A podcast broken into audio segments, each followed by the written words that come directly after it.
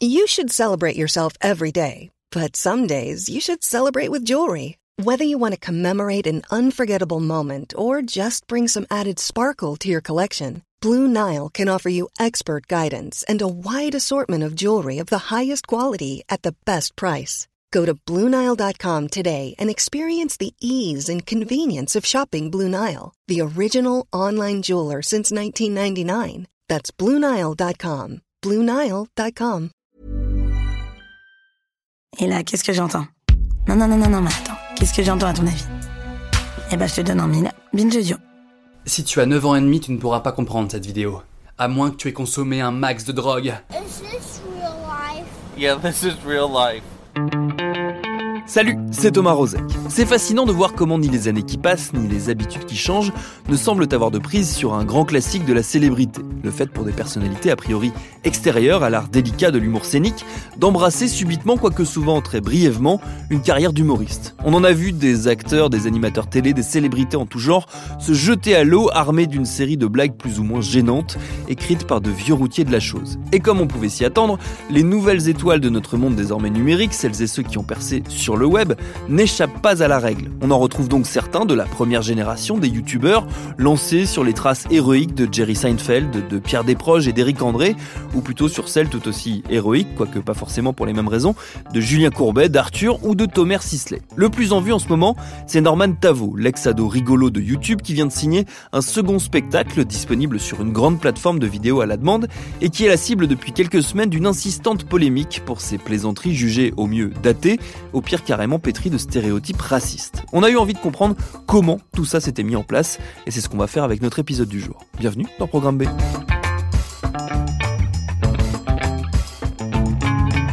Notre invité pour en discuter, c'est Vincent Manilev, fin connaisseur de la chose numérique. Il a notamment signé le livre YouTube derrière les écrans. C'était paru aux éditions Le Mieux. Je lui ai demandé, histoire de prendre les choses du début, tout simplement, c'est qui Norman? Norman, donc euh, Norman fait des vidéos, c'est le nom de sa chaîne, mais il s'appelle euh, Norman Tavo. C'est euh, le troisième youtubeur français. Il a euh, 12,2 millions d'abonnés. Il est juste derrière Squeezie et, Cyprien, et, c'est vraiment une figure euh, un peu tutélaire du, du YouTube euh, en France. C'était un des premiers à émerger, euh, d'abord sur Dailymotion, puis sur YouTube. Et c'est une star. C'est globalement voilà, c'est une star de, de YouTube. Toutes les personnes, je pense, qu'on va dire, qui ont un peu moins de 30 ans le connaissent, ont déjà regardé ses vidéos. Voilà, il est peut-être moins populaire chez les très jeunes maintenant, mais globalement, il a il a fait partie de ces personnes. Qui ont popularisé euh, le métier de, de youtubeur et euh, il a vraiment défriché le terrain. hein. Globalement, quand il s'est lancé, on savait pas encore qu'on pouvait euh, en vivre. C'est vraiment une, une personne ultra importante au même titre que Cyprien, Squeezie, Natou, Angel Phoenix. Qu'est-ce qu'on trouvait dans, dans ces vidéos quand il s'est lancé? Qu'est-ce qui a fait, en gros, qu'il ait eu le succès qu'on lui connaît? Norman parlait euh, vraiment euh, au, au départ depuis son appartement euh, mal rangé. euh, il se filmait face caméra euh, avec un mauvais éclairage. Il avait un teint un peu blafard même. Il se mettait pas très en avant. C'était pas très travaillé les caméras à l'époque. En plus, c'était pas forcément euh, ultra HD, etc. Mais il parlait bah, de, de, de sa vie, de sa vie de, de jeune adulte, d'enfant un petit peu coincé dans un corps d'adulte où il y avait une espèce de transition un peu étrange pour lui. Donc il parlait de ping-pong parce qu'il a, il a fait du ping-pong, euh, il parlait de virilité, il parlait euh, de devenir un adulte. Un, un de ses sketchs les plus connus, c'était sur euh, les bilingues. Les, les mecs qui sont bilingues, enfin ceux qui parlent bien anglais, en général ils se la racontent pas trop. Il touchait à des thèmes de jeunes adultes. Voilà, vraiment euh, d'entrer dans la vie active, euh, les, questionnements euh, sur la timidité, sur la pornographie aussi. hein, il parlait des, sites pour adultes, etc. Il jouait un peu le, rôle de quelqu'un d'un peu timide, un peu fragile, de, pas très pas très musclé, on va dire, et qui essayait de trouver sa place euh, quand même dans le monde des adultes. C'était un peu c'était un peu ça Norman au tout début. Et après, comment ça a, évolué au fil du temps avec le succès Est-ce que son discours, sa manière de faire euh, ont changé? Globalement, euh, c'est vrai qu'à partir du moment où il est, devenu euh, millionnaire en, en abonnés, eh ben, il y a eu tout un tas de sollicitations. C'est vrai que il a de plus en plus quitté son appartement, on va dire, commencé euh, à avoir euh, un rôle euh, au cinéma avec Maurice Barthélémy dans un film qui a malheureusement pour lui pas bien marché, qui s'appelait Pas très normal activité. Il a commencé, c'est ça, à avoir des, des, partenariats. Il a fait un peu un tour du monde dans plein de pays grâce à une marque de, de chocolat, si je me souviens bien. Et globalement, bah, il a commencé forcément à changer un peu de thème, parce c'est-à-dire que c'était plus un adulte comme les autres forcément, euh, à partir du moment où tu commences à gagner pas mal d'argent, euh, il y a eu un changement de dimension, donc forcément les thèmes qui allaient avec changeaient un petit peu. Après, globalement, euh, il essayait quand même de rester un petit peu dans des contenus très terre à terre pour pas perdre ce lien avec ses abonnés, parce qu'à partir du moment où on commence à faire des vidéos qui parlent plus à ses abonnés, bah là il y a un décalage qui se crée et on peut perdre un petit peu leur intérêt, quoi.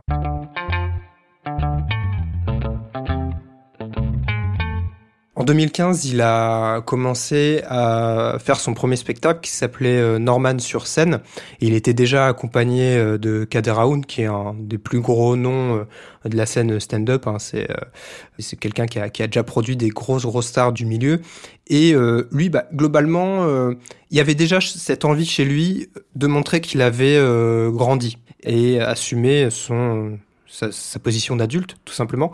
Moi, après, dans mes souvenirs, effectivement, ce spectacle-là, il m'avait pas marqué par son énorme maturité. globalement, je retrouvais le même Norman que dans ses vidéos, euh, sa vie de jeune adulte, euh, un peu loser, euh, etc.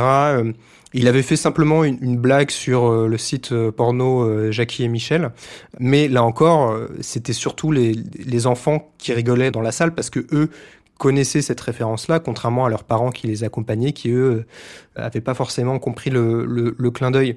C'est assez marrant de, de, voir aujourd'hui, euh, qu'avec ce second spectacle, de le voir encore dire ah cette fois c'est le spectacle de la maturité. Ça y est, euh, je suis je suis vraiment adulte, alors que il y avait déjà eu cette ambition euh, il y a maintenant cinq ans.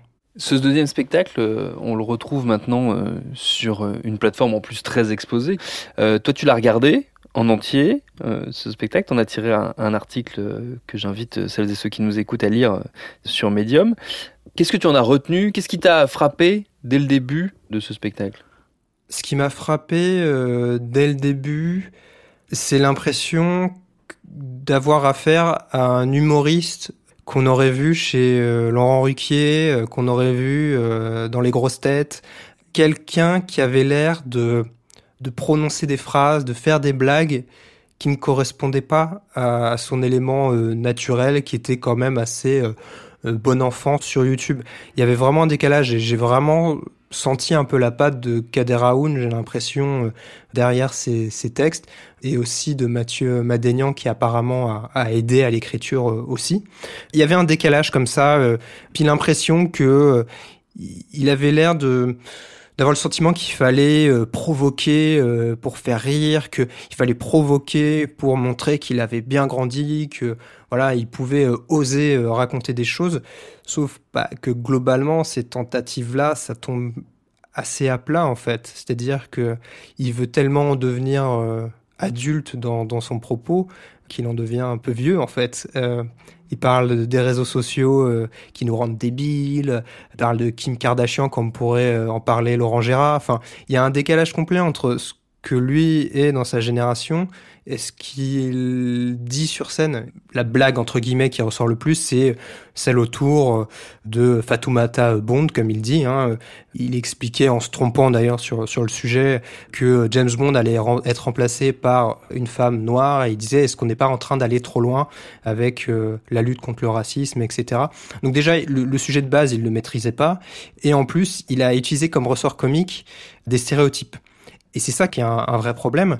Et puis dans le reste du spectacle, il y a, d'autres comme ça euh, moments, des tours de phrases, de blagues, où il va appuyer justement sur des stéréotypes, notamment euh, quand on parle des euh, chauffeurs Uber, etc.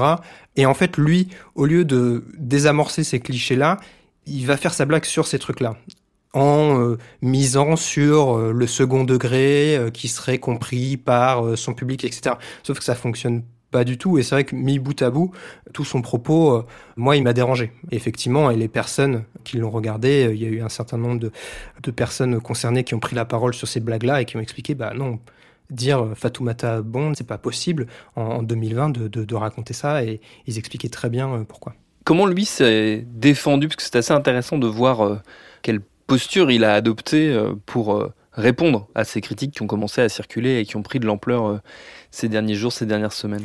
Alors, ce qui est intéressant, c'est que euh, il a vraiment fallu attendre pour qu'il en parle, parce que globalement, ça faisait déjà quand même quelques semaines que le spectacle était sorti, que euh, des personnes avaient vu cet extrait-là. Ce qui s'est passé, c'est que le compte Instagram euh, Décolonisons-nous en a parlé euh, dans un post. Ils ont expliqué très bien le sujet et pourquoi ça posait problème. C'était très pédagogique. Ça a été repris sur Twitter par un certain nombre de personnes influentes. Et à partir de là, en fait, les médias ont commencé à faire des articles là-dessus. C'est-à-dire qu'il a fallu qu'on sorte, entre guillemets, des réseaux sociaux pour que Norman réagisse. Et donc lui, il a réagi en story. euh, il a reconnu que cette blague sur James Bond était très malvenue, qu'il n'aurait pas dû la faire, mais qu'il voulait dénoncer euh, la culture un peu de la bonne conscience que se donnaient les studios, ce qui, à mon sens, ne transparaît pas du tout dans le passage. Ou alors, je, n'ai pas le degré de lecture, les, les connaissances ou l'intelligence pour, pour le discerner, mais euh, pour moi, ça transparaissait pas du tout. En revanche, il a dit que lui, l'accusé de racisme, il estimait que c'était ridicule parce que tout au long du spectacle, il dénonce euh, le racisme. Puis euh, dans ses, ses excuses euh, et son explication, il utilise plein de mots-clés, contrôle aux faciès, privilège blanc. Enfin, je, pense qu'il a un peu préparé ça pour un peu, comme on dit, name dropper certains concepts assez importants. Et voilà, il dit, faut que les personnes regardent mon spectacle. C'est ridicule de, m'accuser de racisme. On peut pas douter de la sincérité de son combat contre le racisme. En gros, c'est ce qu'il dit.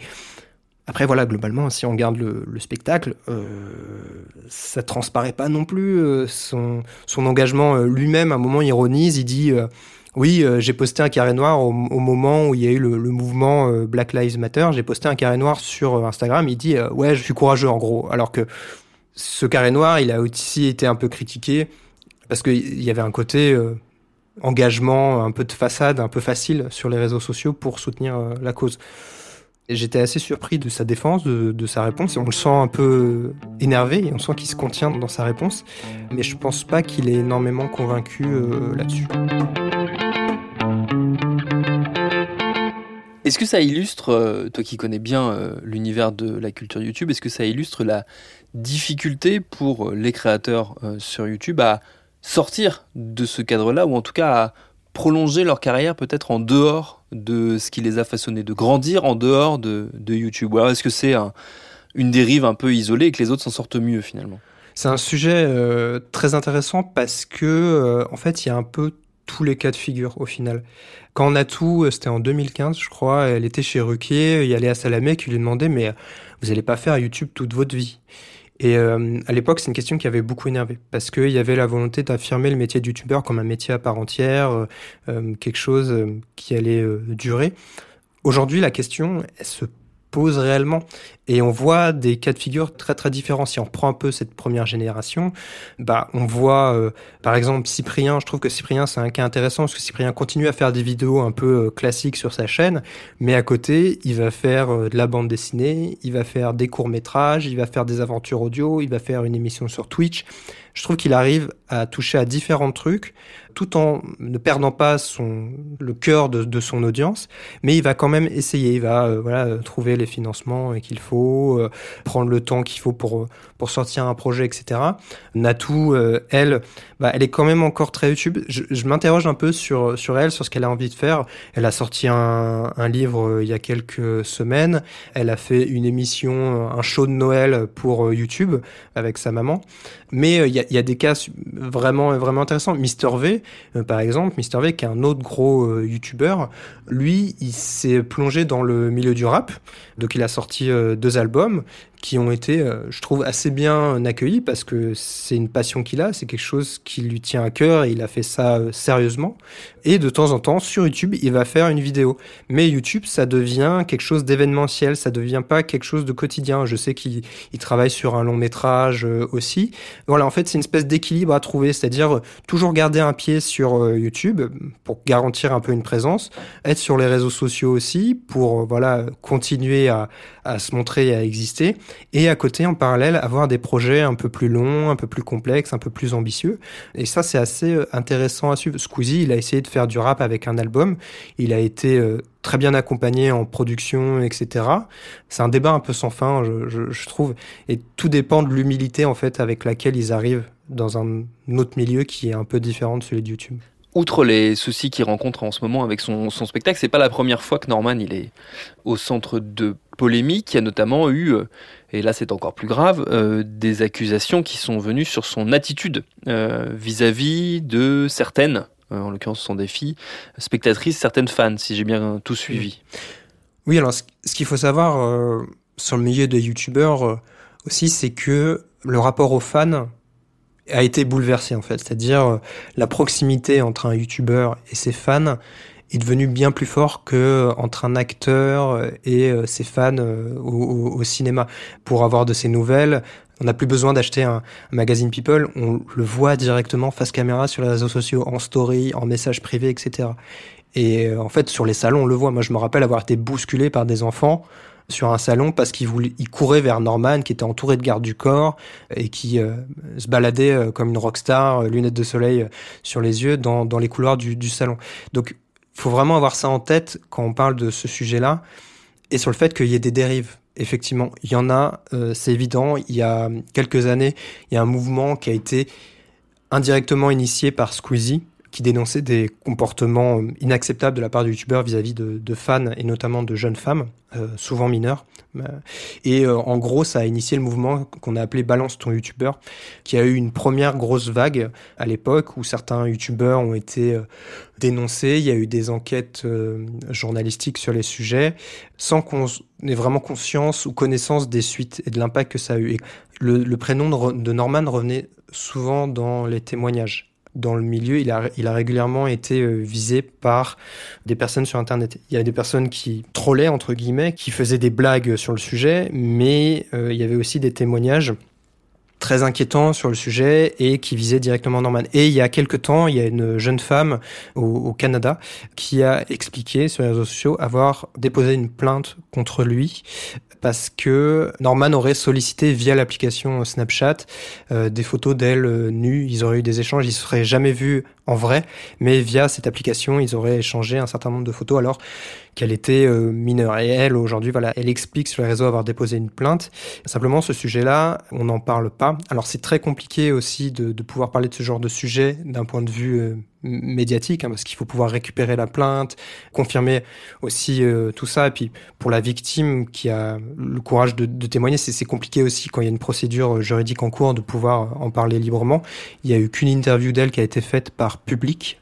Ça explique un petit peu l'attaque qu'il y a eu contre Norman, parce que Norman, il avait déjà une réputation qui est très entachée par ces attaques-là autour du mouvement Balance ton youtubeur. Donc ce spectacle-là, plus ces accusations-là, c'est une accumulation de problèmes pour lui. Mais pour le coup, sur le sujet de la plainte déposée à son encontre, il n'a jamais répondu publiquement en tout cas. Et je l'ai déjà dit, mais je le redis pour une analyse en profondeur de ce qui se cache derrière ce fameux spectacle de Norman. Lisez le long et passionnant papier qu'a signé notre invité sur la plateforme Medium. On vous mettra le lien qu'il faut dans les crédits de cet épisode. Merci à Vincent Manilev pour ses réponses. Programme B, c'est un podcast de Binge Audio préparé par Lauren Bess, réalisé par Alexandre Ferreira. Abonnez-vous sur votre appli de podcast préféré pour ne manquer aucun de nos épisodes. Facebook, Twitter, Instagram pour nous parler. Et à demain pour un nouvel épisode.